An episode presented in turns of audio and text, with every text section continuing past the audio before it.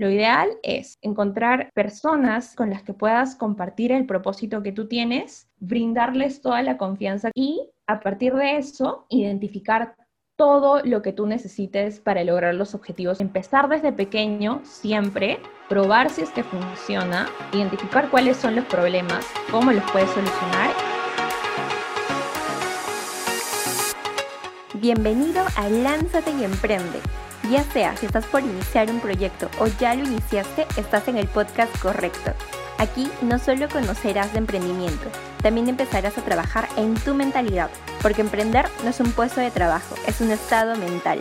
Conoceremos a personas con gran trayectoria en el emprendimiento, quienes nos darán a conocer el mindset para emprender. Así que comenzamos.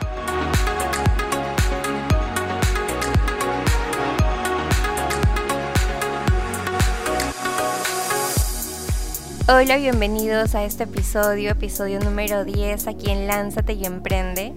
Este es el episodio que cierra esta primera y maravillosa temporada de este podcast, proyecto que inicié en abril de este año, pero inicialmente no tenía este nombre, inicialmente se llamaba Movers Up, como acá muchos saben, y la verdad que ha sido una trayectoria súper, súper increíble y bonita. El proyecto prácticamente nació como respuesta a ciertas inquietudes y preguntas que aún tenían algunos de mis alumnos luego de que, bueno, yo había sido eh, su profesora en cuanto a liderazgo y desarrollo personal. Y entre tantas preguntas, bueno, decidí lanzar el podcast para responder y sin pensarlo el podcast se fue distribuyendo también en otras plataformas. De Spotify pudo saltar a ebooks, luego Apple Podcast, Google Podcast y la verdad que ha sido un crecimiento constante que no, no pensaba. Al principio, bueno, tenía la idea de que solo mis alumnos pudieran escucharlo, pero prácticamente lo increíble del podcast es que no solo empezaron a escucharme personas aquí en Perú, porque bueno, soy peruana, sino que empezaron a escucharme personas en diferentes países a nivel de Latinoamérica, incluso nos empezaron a escuchar personas de España, personas de Estados Unidos también. Y la verdad que este proyecto me ha dejado una gran lección, de que muchas veces nosotros iniciamos ciertos proyectos tal vez con miedo, porque imagínense, yo no tenía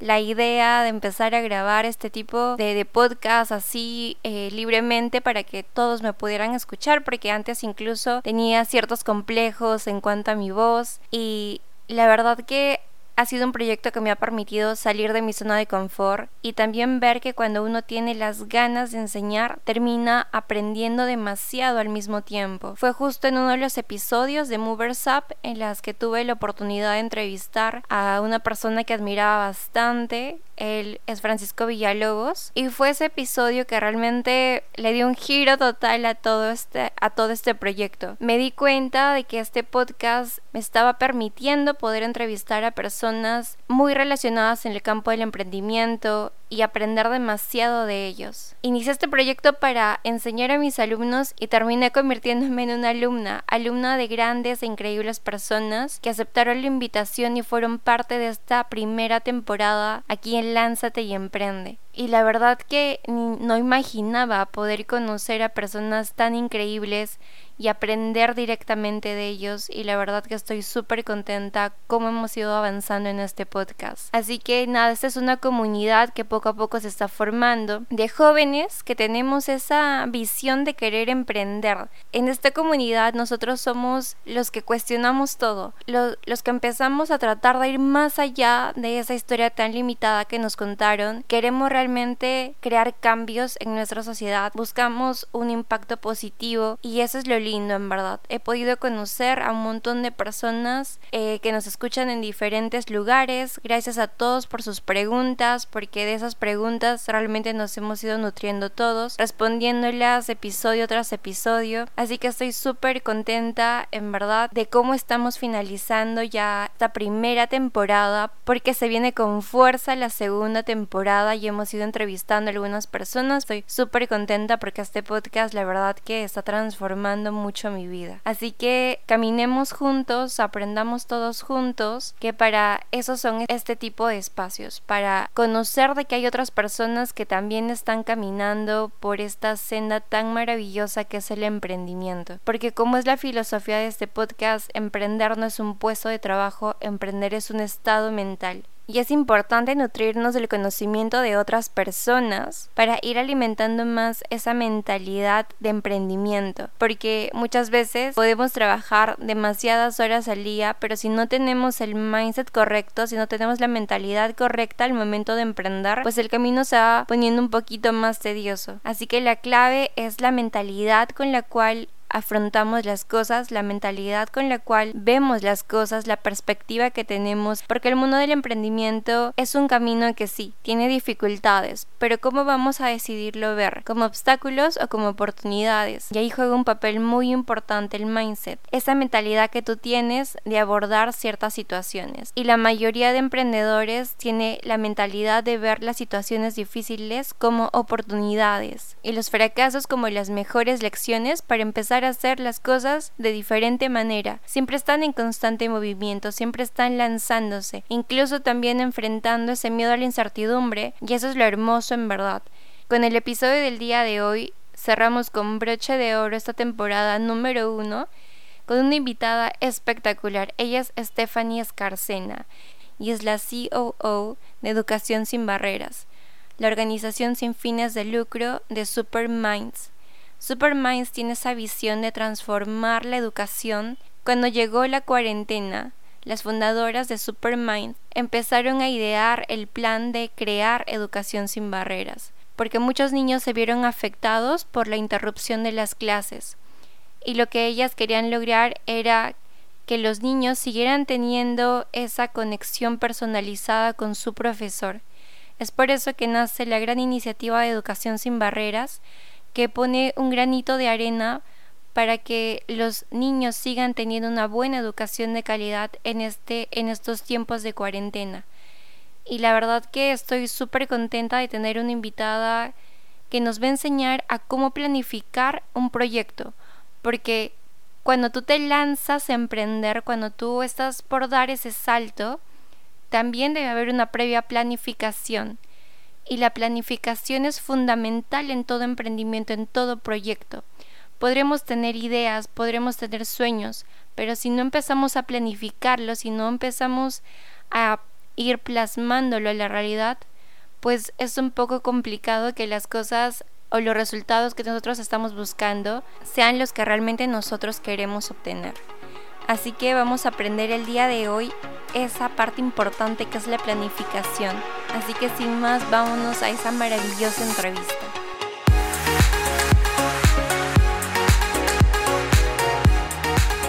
Stephanie, bienvenida, bienvenida al podcast del día de hoy.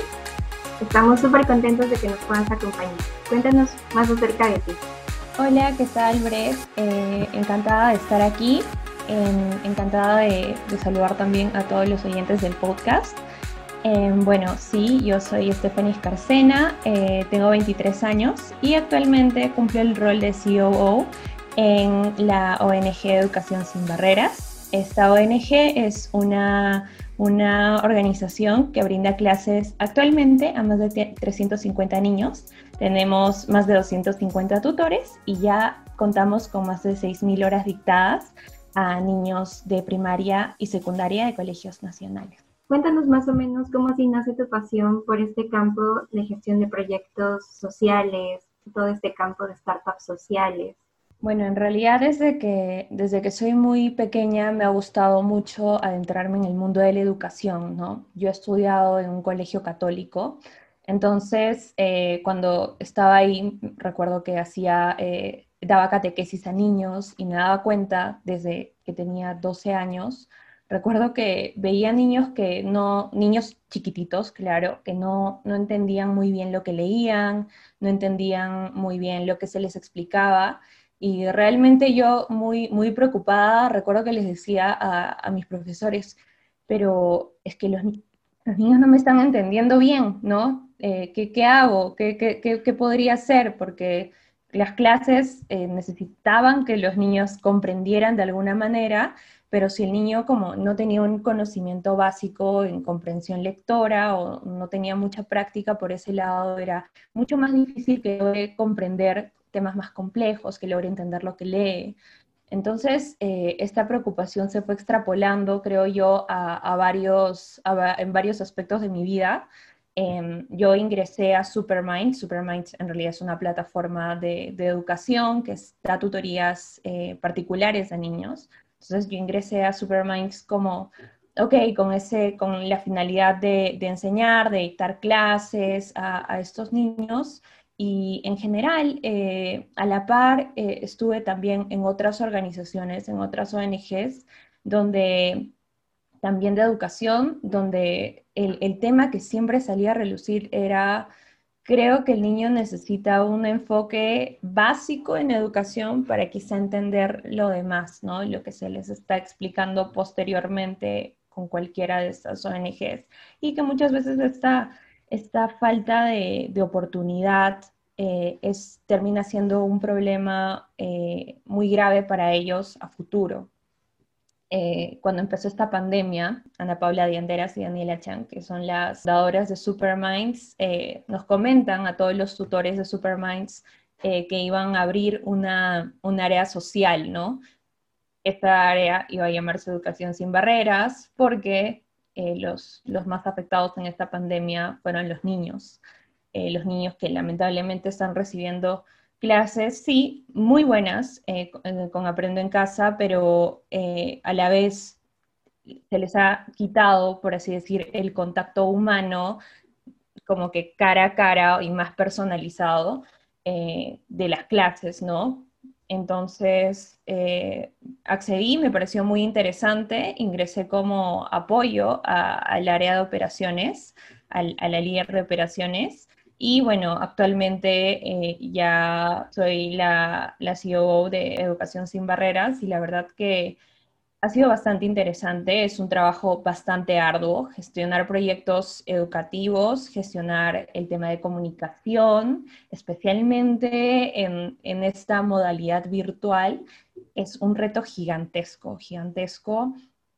Eh, a veces es eh, también transmitir ese propósito, ¿no? Es también eh, entre los voluntarios, creo que también ha sido, ha constituido un reto gigante para nosotros, porque si bien el tutor, por ejemplo, las clases, bueno, las clases en educación sin barreras son clases semi-personalizadas, entonces cada dos tutores tienen contacto, dictan clases a cinco niños. Para un tutor es un poco más sencillo, ¿no? Sentir ese impacto porque directamente le está dictando la clase al niño. Sin embargo, para una persona que, que, quizás está en el área de voluntariado profesional, ¿no? Que implica como estar en las áreas, eh, en áreas específicas, alianzas, operaciones, quizás este contacto se pierda un poco más. Entonces, eh, transmitir el propósito creo que también es uno de los grandes retos que tenemos, especialmente en este tipo de modalidad. Bueno, yo diría que el primer desafío es el orden. Eh, mantener un orden, especialmente con una organización que ha nacido siendo virtual eh, y todo prácticamente se ha llevado al, al mundo virtual. Entonces, lo esencial es poder tener, creo que yo, dos puntos importantes. Y esto es equivalente en realidad a cualquier, a cualquier organización, sea virtual o, no, es, es mantener una comunicación adecuada siempre con todas las personas que estén eh, involucradas dentro de los procesos. Y la segunda eh, es el orden, mantener un orden específico, un orden claro y procesos claros que sean comprensibles para los demás.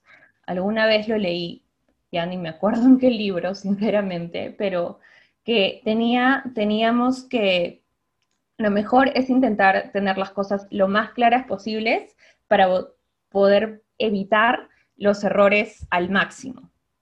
Entonces, eh, bajo esa premisa, intentamos como reorganizar todo, absolutamente todo, desde la parte inicial, desde el, el mínimo proceso, o sea, desde la cosa más sencilla hasta lo que los procesos más grandes, ¿no? Entonces, y tener todo claro, lo suficientemente claro, por más obvio que parezca, eh, porque a veces para uno puede ser muy obvio quizá algo que le, que le, que le comentas a, un equipo de personas, ¿no? Como que, sí, haz esto, y para ti es muy obvio, ¿no? Pero eh, quizá el no hacerlo tan obvio para el resto de personas, lo que puede generar es que no terminen de comprender bien lo que les estás comunicando y eh, hagan otra cosa distinta. Eh, por ejemplo, un psicólogo tiene una perspectiva distinta a una persona de negocios, ¿no? Por ejemplo, como yo, que yo quizás soy como más numérica y veo como que quiero algo o llegar a tal objetivo y tal objetivo lo mido con tal métrica. Y, la otra, y, un psicólogo quizá podría decirme, no, Stephanie, pero no estás evaluando el lado cualitativo, no estás evaluando el sentir de las personas. Entonces, lograr la sinergia entre ambos modos de pensar, porque no todos los perfiles que, que tenemos en Educación Sin Barreras son personas de negocios. Evidentemente tenemos una gran, un gran abanico de perfiles. Eh, definitivamente es un reto, es un reto gigante y es un reto como liderar a tantas, a tantas, a tantas personas en base a un objetivo específico y comunicar el, el objetivo específico y las razones por las que se está, eh, se está pensando en este objetivo. ¿Cuáles fueron las primeras alianzas con diferentes organizaciones que tuvieron? Nosotros iniciamos con una alianza con la Municipalidad de Lima y Casa Ronald McDonald. Em, iniciamos con dos pilotos junto a ellos. Eh, al día de hoy tenemos 12 pilotos. Eh, iniciamos nosotros en aproximadamente abril. Entonces, ya, ya estamos muy contentos, la verdad, de tener como cierta cantidad de, pilotos. Eh, actualmente tenemos otras alianzas con empresas como Bambiv, Falabella, eh, Santa Bárbara Consultant. Creo que esas son como las alianzas más importantes. Eh, la Municipalidad de Lima, o sea, para nosotros como una startup pequeña, es mucho más sencillo, por ejemplo, hacer cambios, ¿no? para, para, cuando empiezas con un grupo de personas que, bueno, va creciendo, va creciendo de acuerdo a las necesidades, es mucho más sencillo implementar cambios, ¿no? Como que quiero cambiar esto que está acá, que, no sé, me parece que puede mejorar, se cambia, se comunica a todos, listo. Seguimos caminando en, y avanzando en este cambio.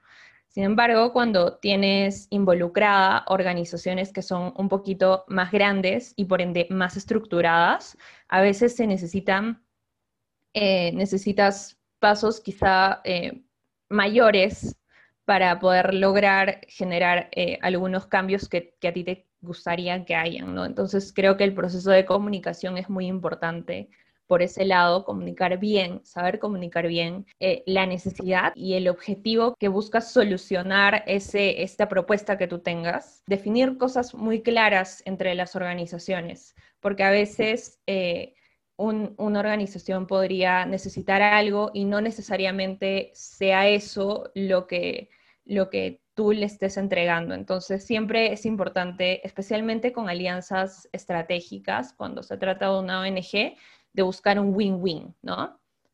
Yo por mi lado gano esto, me beneficio con esto, ustedes por su lado se benefician con esto. Entonces siempre, siempre, esto es algo que también siempre se los comento a, mis voluntarios, eh, esto es un win-win.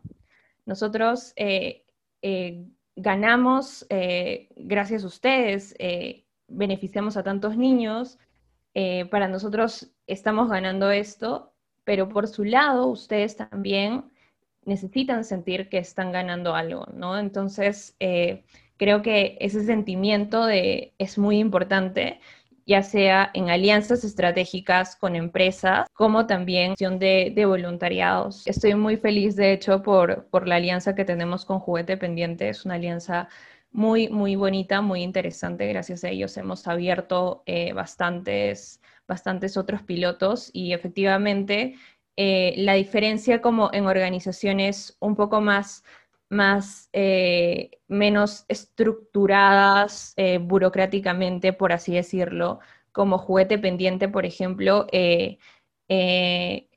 definitivamente hace una coordinación distinta. Entonces, uno por su lado, cuando gestiona, por ejemplo, una organización, eh, sin fines de lucro, lo ideal es que intentes ser medio camaleónico, ¿no? Saber que por un lado van a existir procesos cuando estés con empresas grandes, con organizaciones grandes, y también eh, saber cómo manejar eh, los procesos con organizaciones un poco más pequeñas, ¿no? Medianas, saber que los procesos quizás son distintos, ¿no? Quizá para una organización más grande, para una empresa grande, eh, necesites, no sé, mayor tiempo de coordinación para abrir un piloto, por ejemplo, o para hacer una cosa en específico. Mientras que probablemente para una organización mediana o un poco más pequeña sea más sencillo, eh, sea más sencilla la coordinación porque hay menos roles involucrados dentro del proceso de coordinación. Entonces, creo que es importante mantenerse uno en el punto medio como que entre que conoces un lado y también conoces otro lado, saber cómo desenvolverse en ambos de esos mundos eh, y, siempre, siempre, siempre eh, mantener una coordinación adecuada y mantener roles específicos dentro de la comunicación. Esto es algo que a veces, en, en lo que inclusive nosotros mismos hemos fallado, que en ocasiones no está, no está muy clara, muy específica, eh, no, no está muy claro el rol de, de, una persona dentro de la coordinación, ¿no? Y, y, terminan como muchas manos metiéndose a hacer una misma cosa. Lo ideal es que siempre se identifique un responsable para una coordinación específica y que esas personas sean específicamente los puntos de contacto y quienes adecúen el, el el flujo de, nuestro, de, nuestra organización a los flujos que solicite la organización eh, con la que se plantea hacer una alianza o con el aliado en general.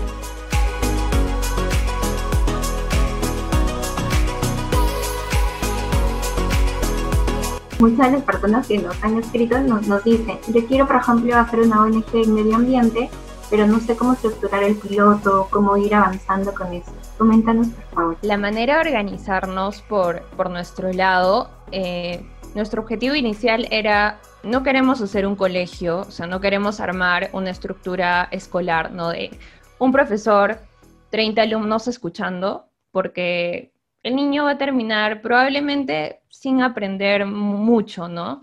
No lo vamos, el beneficio y el impacto que vamos a tener en ellos no va a ser mayor eh, a, como, a lo que estamos esperando. Entonces, eh, el primer paso fue identificar específicamente qué era lo que buscábamos. Ok, buscamos dar clases muy similares a las clases particulares que se, que se imparten en, en Superminds.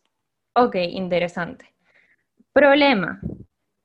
No tenemos tantos voluntarios para que las clases sean one-to-one, -one, porque la cantidad, la demanda es mayor a la oferta entonces, evidentemente, no, no es posible tener a, un niño un tutor. Listo. Entonces, después movimos la visión a, ok, pero quizá no necesariamente tienen que ser súper personalizadas, pueden ser semi personalizadas. Quizá no one to one, un tutor, un alumno, pero quizá dos tutores, cinco alumnos, seis alumnos sea algo más manejable.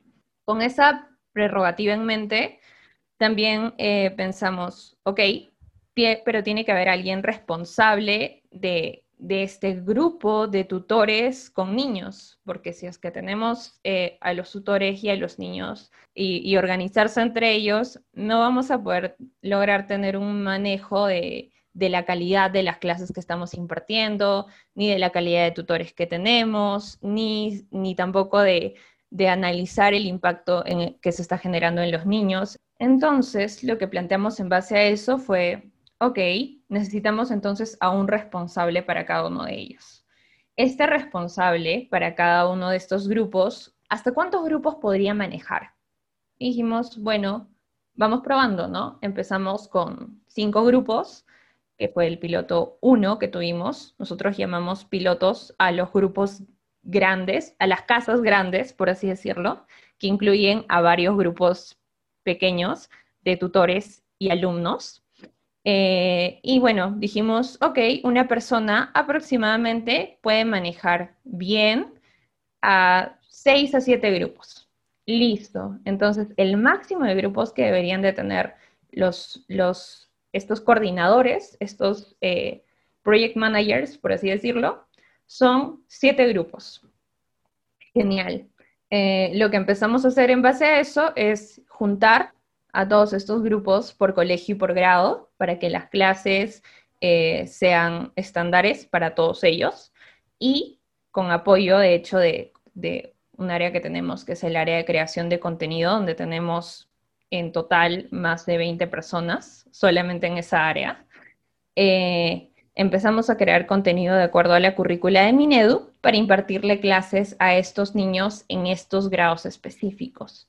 Entonces, eh, iniciamos en realidad, como lo comenté anteriormente, con la Municipalidad de Lima, dictando a niños de sexto grado del Colegio Romeo Luna Victoria. Y ahora, bueno, ya tenemos contenido para niños desde cuarto de primaria hasta segundo de secundaria en razonamiento matemático y comprensión lectora. Entonces, en realidad, eh, mi recomendación sería, empieza de chiquito, empieza identificando qué es lo que puedes manejar, empezar desde pocos y, evalúa en realidad como que hasta dónde puedes abarcar, cómo eh, entendiendo hasta dónde se puede abarcar, es más fácil organizar la estructura que tú tienes dentro de, dentro de tu proyecto, dentro de tu empresa, dentro de, dentro de tu ONG, em, porque así vas a saber también a cuántas personas asignar para cada uno de los grupos y de los objetivos que tú tengas, ¿no? Si el objetivo es, em, voy a crear, no sé, una ONG que se encargue de recoger basura en las playas. Ok. Em, ¿Cuántas ¿Qué se necesita hacer? primero, ¿no? ¿Qué es lo que tú quieres hacer? Ok, yo quiero que eh, cada mañana, los sábados y domingos, se vayan las personas a recoger basura en las playas. Ya, genial. ¿Qué necesitas para esto? Ya, necesito un grupo de personas que vaya a recoger la basura, necesito un líder que, que coordine, ¿no? Que se asegure que todas las personas se van a unir, necesito a otra persona que se contacte también con, las, con, todos estos voluntarios que van a ir a recoger la basura o que, no sé, o que envíe convocatorias a través de una página de Facebook. Ok, y eh, necesito un, un bus. Genial. Todas estas cosas las puede gestionar una persona. No, necesito dos personas para gestionar esto. Ya, entonces ya no sería un líder, serían dos líderes eh, o dos coordinadores para, para este, este proyecto. Ya, pero yo no solamente quiero que sean en las playas del sur, quiero que sean en, en, en todo el Perú. Ok, listo. ¿Qué necesitas para eso? Ok, necesitaría replicar lo mismo o algo muy parecido que he hecho en Lima para otras zonas.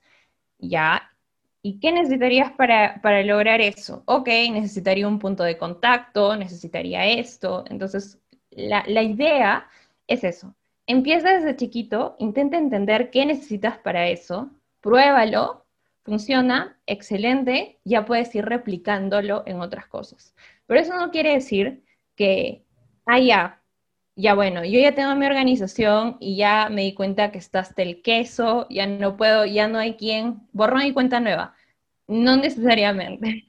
Hemos llegado, inclusive para nosotros, eh, hemos llegado a puntos en los que sentíamos que quizá estábamos avanzando y estábamos corriendo eh, demasiado y, no, necesariamente sentíamos que teníamos todo bajo control. Eh, la idea en general no necesariamente es tener todo bajo control, como que todos tienen que, reportarme a mí o todos tienen que estar diciéndome siempre eh, eh, todos los alcances y, todos los detalles de lo que se está haciendo. creo que no es la idea. lo ideal es compartir el propósito que tú tienes con otras personas, confiar en las personas a las que les estás delegando todas estas tareas y eh, siempre, siempre, siempre, siempre mantener una comunicación, pero no de reporte, sino una comunicación de, ok, queremos hacer esto, vamos a lograr esto, ¿qué necesitamos para esto? Hay que organizarnos para hacer esto. Entonces, creo que lo ideal para poder empezar manejando un, una ONG, para crear tu propia ONG o para reorganizar, reestructurar una ONG que ya está en camino, lo ideal es encontrar personas con las que puedas compartir el propósito que tú tienes, brindarles toda la confianza que tú tengas y a partir de eso, identificar todo lo que tú necesites para lograr los objetivos que se necesiten, empezar desde pequeño siempre, probar si es que funciona, identificar cuáles son los problemas, cómo los puedes solucionar y trabajar en base a ello y eso sí, evitar en lo más que se pueda que si es que identificas problemas, sigas intentando crecer. Porque si es que identificas problemas y tú sigues queriendo correr, eh, estás corriendo contra la, marea. No vas a poder lograr eh, quizá tener el impacto que estás buscando si es que ya identificaste problemas y no los has tratado. Entonces, si en algún momento tienes que darle stop a todas las cosas que estás haciendo para empezar a, cambiarlas, algo que te parece que no está bien o que te gustaría mejorar, en este momento es el momento, el momento en el que lo identificas.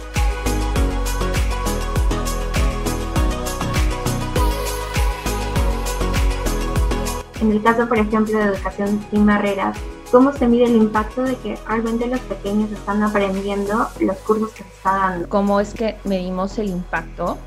En realidad, eh, para nosotros ha sido un, trabajo un poquito complicado poder asegurarnos de identificar como que cuál es el impacto de los, en los niños, pero eh, empezamos por poco, ¿no?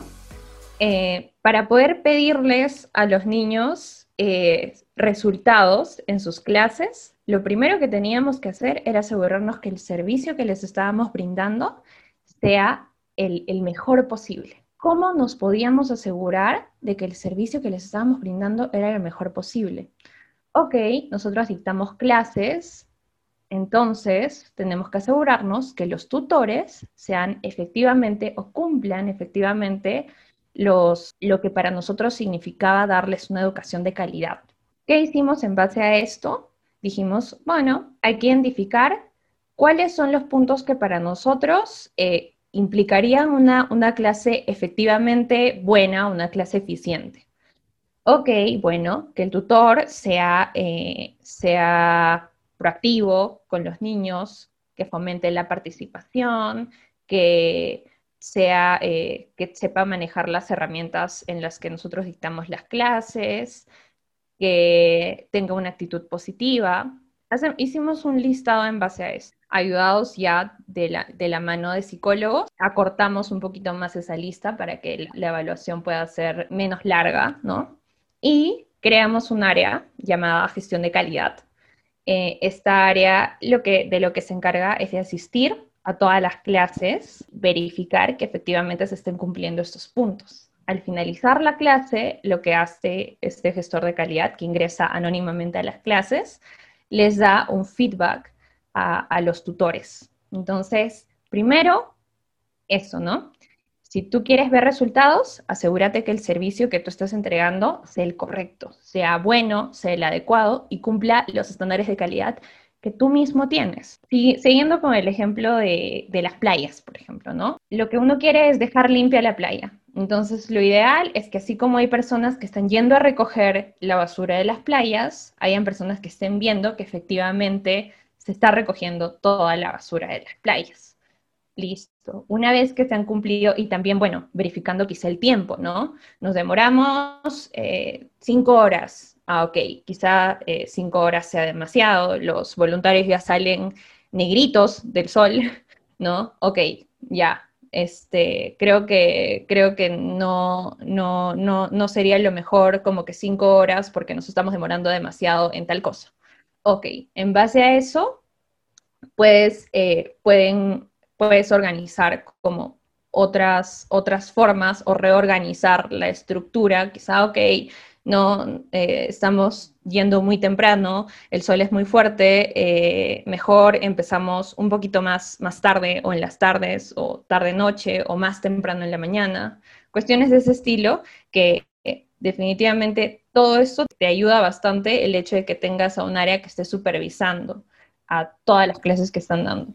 Esta área, de hecho, nace en respuesta a que, bueno, efectivamente, yo como líder de operaciones, quien sea que esté escuchando aquí, que seguramente quiere ver como que cuál es el impacto del servicio que están brindando o quieren saber como que efectivamente qué se está haciendo, lamentablemente a veces es humanamente imposible entre todas las tareas que tienes que hacer y además asegurarte de que todo esté bien y de que todas las clases o todo lo que quieres hacer, el servicio que quieres entregar, se esté llevando de acuerdo a los estándares que tú te has impuesto, puede llegar a ser un poquito más difícil.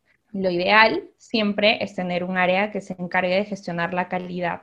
Al tener, por ejemplo, variedad de grupos pilotos, como 12 me mencionaste, ¿Cómo hacen para que gestión de calidad evalúen cada punto? Bueno, nosotros hemos empezado con hacer una evaluación, un barrido máximo por los 12 pilotos que tenemos. Cada uno de los gestores de calidad asiste anónimamente a una de estas clases y hace un barrido por todos los pilotos, por cada uno de los grupos que teníamos, identificando todos los puntos que nosotros teníamos planteados y dándole una nota a los, a los tutores. Entonces, eh, tenían como tres niveles de calificación sobresaliente que, uy, ya no más, ya no ya, excelente tutor, aprobado, que era, ok, estás muy bien, quizá ahí tienes algunos pequeños errores, pero excelente, y el, el, último, el último punto era por mejorar, que es como, bueno, ok, te faltan algunas cosas, entonces tenemos que trabajar en base a esto. Ahora, lo ideal no es que simplemente ok, te hago una evaluación, listo, jalado. Ya tú ves cómo lo, cómo lo solucionas, ¿no? Eh, no es la idea. Lo, ideal siempre es que de la mano con un área de gestión de, calidad, por ejemplo, uno tenga un área que se encargue de solucionar o de brindar soporte a estas personas que quizá no, eh, no estén llegando a tener la, el, nivel que, que, uno estaría buscando, ¿no? A diferencia, por ejemplo, de un, de un trabajo en el que muy probablemente, como es frío el mundo, si es que no rindes, muy probablemente te van a decir, bueno, muchas gracias, hasta aquí nomás, aquí está tu carta de despido, hasta luego, cuídate mucho, no nos llames, nosotros te llamamos. Eso es algo que no puedes hacer en una, en una ONG. Claro. ¿Por qué? Porque te debes en gran medida también a los voluntarios que tú tienes ah, y, muchos de ellos a veces eh, son voluntarios que efectivamente tienen todo el deseo de, ayudar. Entonces, eh, no, le, no podemos decirle que no a tutores que tienen tanto deseo de ayudar y que están caminando junto con nosotros. Entonces, lo que sí se debe hacer es brindar redes de soporte. Por nuestro lado, lo que identificábamos era muchos de los tutores que tenemos no, quizá no están muy afianzados con el mundo tecnológico. Listo. Capacitaciones en fechas estándares para todos los tutores que quieran capacitarse en las plataformas que utilizamos. También tenemos tutores que muchas veces no se sienten muy cómodos dictando a niños que podrían ser un poquito más inquietos durante la clase o que se aburren muy rápido. Entonces, ok, capacitaciones estándares en manejo de niños difíciles, por ejemplo. O talleres cada mes, talleres cada dos semanas sobre cómo tratar con niños, sobre cómo dictar una clase eficiente, sobre cómo eh, manejar las herramientas que les damos para que la clase sea más interesante para los niños. Entonces, siempre lo ideal de lo que tiene que ir muy de la mano con, las con un área de gestión de calidad es también gestionar redes de soporte, redes que soporten a, a estas personas que por A o B motivos no lleguen a cumplir los estándares de calidad que tú has puesto ahí como lo básico que debería tener el servicio que tú estás brindando.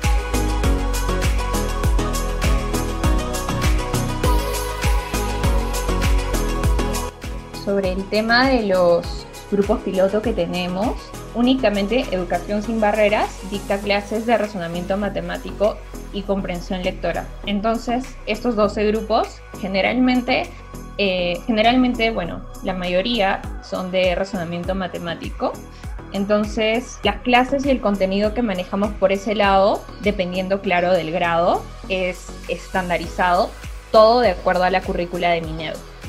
Entonces, cada piloto sí puede tener a niños de diferentes colegios, pueden ser niños de, eh, inclusive, bueno, estamos haciendo alianzas con colegios de otras provincias, entonces pueden ser niños de Lima, niños de Ayacucho, niños de, de Trujillo, niños de Arequipa, pero todos de un mismo grado para que las clases y el contenido que reciban sea estándar. Y sea mucho más sencillo para el, el project manager, para el coordinador, manejar, eh, manejar este grupo. Eh, lo ideal siempre es como agruparlos siempre a todos como por algo en común de alguna manera para que siempre sea más sencillo. Ahora, eh, por el lado de comprensión lectora, también tenemos varios colegios y la lógica es la misma, los agrupamos por distintos, por, distintos colegios, pero todos en el mismo grado y el mismo curso que quieran llevar. Ahora, cada piloto lo que sí puede tener son horarios distintos de clases y eso depende también de la, de la oferta que nosotros tengamos de voluntarios sí, eh, como, como lo mencioné antes, a veces manejar una ONG es un poco más complicado por el lado del recurso humano, tal cual, eh, porque no necesariamente no es un trabajo como de 9 a 6, vienes y, haces lo que tienes que hacer y listo, ¿no? Te, te, te pagamos un sueldo.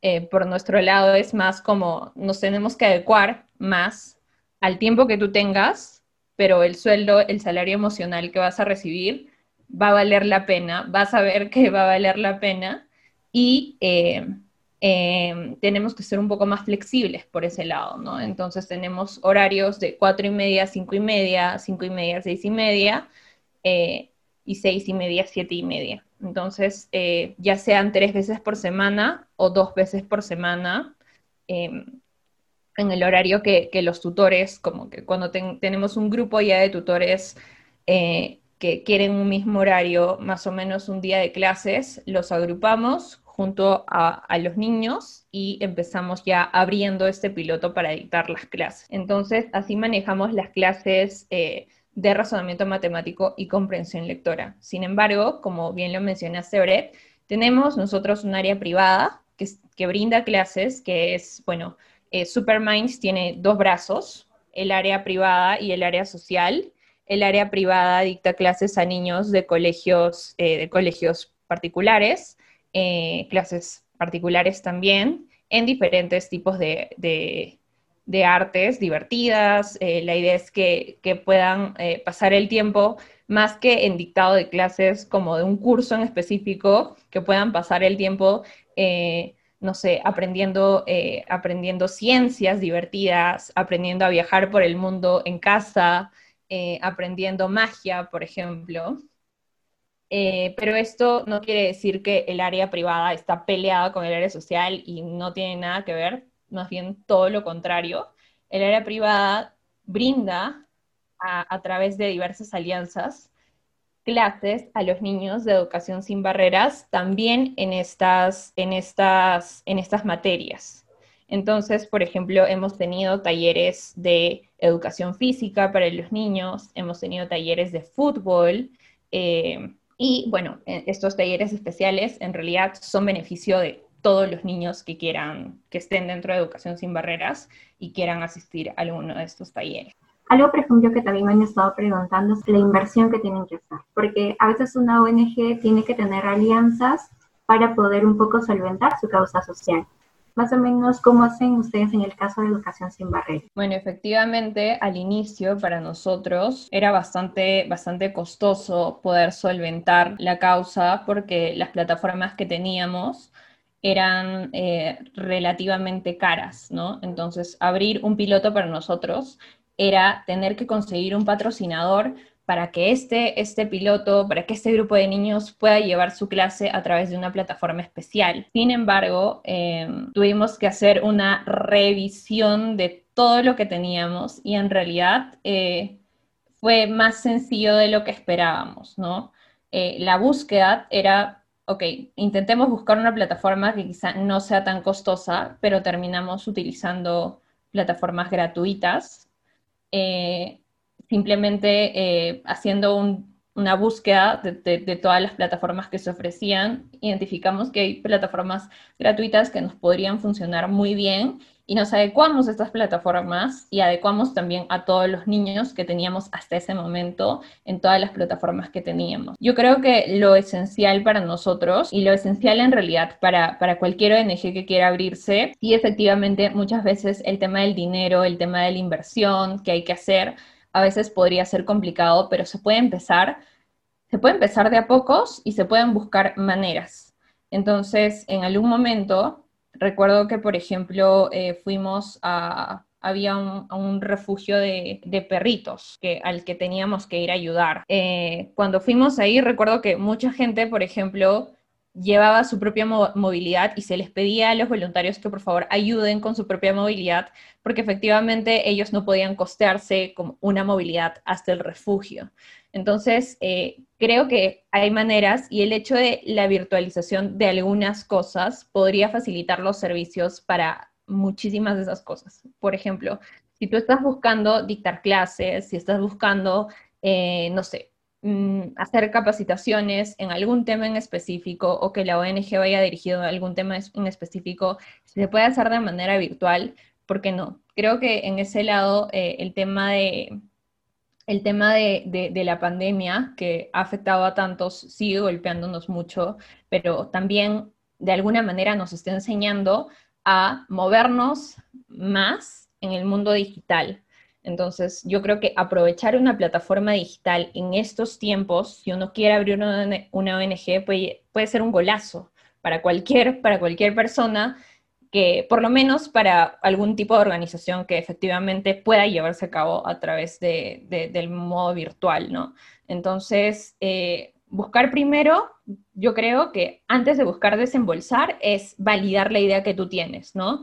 Ok, yo creo que darle clases a niños de, no sé, de ciencias puede ser beneficioso y les va a generar un súper impacto positivo a ellos, les va a gustar, etc, etc. Ya, genial. Entonces, pruébalo, ¿no? Testéalo. Ok, chicos, voy a empezar yo siendo la profesora, yo siendo la organizadora, yo siendo, siendo todo. Y después empiezas partiendo ya, ok, bueno, me he dado cuenta de que yo no puedo hacer todo, necesito a alguien que me ayude organizándolo. Buscar a personas que tengan el mismo propósito que tú y que te puedan ayudar ahí, eso es mucho mejor que si empiezas como invirtiendo dinero en, ok, quiero dictar clases, entonces eh, compro Zoom Premium ahorita mismo para todo el año. Evidentemente, si terminas sin validar la idea, bueno, el Zoom puede, puede servirte quizá, pero prácticamente has hecho un desembolso que podría haberse evitado si es que hubieras empezado validando la idea. ¿no? Entonces creo que, creo que eso es, es esencial Em, y estoy segura que ya una vez que por lo menos tienes la idea validada, el impacto ya de alguna forma generado, la idea un poquito ya más prolija, más pulida, es más sencillo también buscar aliados, porque muchos de los aliados que uno tiene, y como en cualquier lado, en realidad, cualquier empresa muchas veces quieren números, ¿no? A ver, ¿a cuántos niños estás beneficiando? Por más, por más social que sea la, alianza que tú quieres hacer, por más social que sea la empresa con la que quieres hacer esta alianza, a veces eh, todos buscan números muchas veces, están muy, muy orientadas a eso, ¿no? Entonces, eh, también es importante que desde el inicio tomes en cuenta eso, ¿no? Ok, ¿cuántas... Eh, horas de clase estás dictando o cuántas, eh, o ya cuántas playas, eh, cuántas playas se han limpiado con, el equipo que tú tienes, em, en cuánto tiempo. Em, también el tema de las redes sociales a veces suele ser un punto muy importante, ¿no? ¿Cuántos followers tienes en tus redes sociales? Em, eh, ¿Cuántos voluntarios tienes? ¿Cuántas personas son beneficiadas con, con la labor que tú estás haciendo o cuántos animales son beneficiados con la labor que estás haciendo, ¿no? Entonces, eh, eso creo que también es, es, es, algo muy importante, cuantificar siempre los resultados, cuantificar el impacto que tú estás haciendo, porque para hacer una alianza estratégica con alguna organización esa es un punto muy importante a tomar en cuenta. La verdad que súper valioso todo lo que nos comentas y yo sé que este episodio a todas las personas que nos han estado preguntando de cómo iniciar un proyecto social, pues ya tienen los primeros pasos. Yo sinceramente mi recomendación mayor es si quieres hacerlo, si está en ti hacerlo, hazlo. Creo que lo más importante a la hora de ayudar eh, muchas esto quizás se puede contradecir de alguna manera con lo que dije anteriormente de números, ¿no? Eh, muchas veces sí, para muchas organizaciones, especialmente para alianzas, muy importante como números, cuantifiquemos, veamos impacto, midamos KPI. todas estas cuestiones, pero, pero creo que eh, esa única persona, realmente esto siempre lo pienso, eh, si toda la organización y todo el trabajo que estamos haciendo y las 200 personas que estamos detrás de la organización, detrás de Educación Sin Barreras, por ejemplo, le estamos brindando o está generando un efecto en un solo niño, realmente no me importa todo el trabajo que tengo que hacer todo el día, aunque tenga que amanecerme todos los días, no me interesa porque yo sé que esta niña eh, está siendo impactada por todo el trabajo que estoy haciendo. Esta niña es una vida entera, es una niña que probablemente va a multiplicar todo el esfuerzo que estamos haciendo. Entonces, alguien ahí que me está escuchando tiene el deseo, ahí tiene la semillita que le está creciendo de ayudar a alguien, a alguna persona, a un grupo de personas. No interesa a cuántas personas sea, no interesa si es algo grande, si es algo chiquito. por último, em, si quizás sea algo chiquito, no, yo solamente voy, no sé, una vez al mes y les llevo desayunos a los niños. Créeme, créeme que hay un niño, hay una persona ahí que te está viendo que va a cambiar por eso que tú estás haciendo. Entonces, si hay alguien que quiere hacerlo, que, que tiene el interés de hacerlo, hazlo, inténtalo, no importa si se empieza desde pequeño y no importa cuán, cuánto sea el impacto que tú creas a veces que estás generando, basta que con esta persona estés generando un cambio, eso es lo que va a generar el efecto multiplicador de lo que, de, tu propósito. Entonces, eh, ese, ese, sería mi, mi consejo para, para, cualquier persona que esté buscando hacer hacer algún proyecto de labor social, háganlo, no tengan miedo. Sí, probablemente van a fallar en el camino, efectivamente vamos a tropezar, sí, la vamos a malograr, sí, vamos a tener que, que, reconocer nuestros errores también, pero cuando vean el impacto que tiene en esa persona, quizá el impacto no lo van a ver ahorita, quizá va a ser en en un futuro, van a sentir realmente que todo lo que han hecho, que cada una de las cosas que han hecho ha valido totalmente la pena.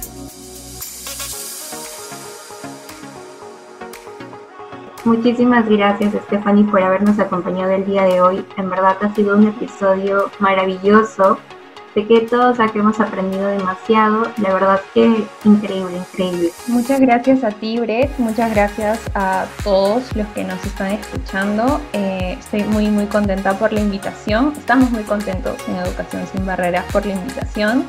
Y bueno, eh, si desean saber un poquito más de lo que estamos haciendo, pueden seguirnos en Instagram, Educación Sin Barrera. Eh, y bueno, eh, ahí tenemos todos los links para quien desee ser un voluntario también en nuestra organización. Pueden, van a poder postular desde ahí. También tenemos convocatorias abiertas en proa, así que si desean también pueden buscarnos en, Educación Sin Barreras o también por Superminds. Y bueno, eh, ya, ya nos, estamos, nos estamos viendo. Espero ver algún voluntario que, que, haya escuchado este podcast y se haya inspirado en ayudar a los niños junto a nosotros. Acá no solo nos escuchan personas de Perú, nos escuchan personas también del exterior. Eh, como un poco les estaba recomendando, las personas que son de Perú sí pueden postular a lo de PROA, pero hay algunas convocatorias igual, si eres de otro país, México, Colombia, puedes también participar porque como fue dijo Stephanie, son virtuales, así que no habría problema que Corre a prueba, enlístate Educación Sin Barreras, de verdad una organización con un propósito súper, súper bonito.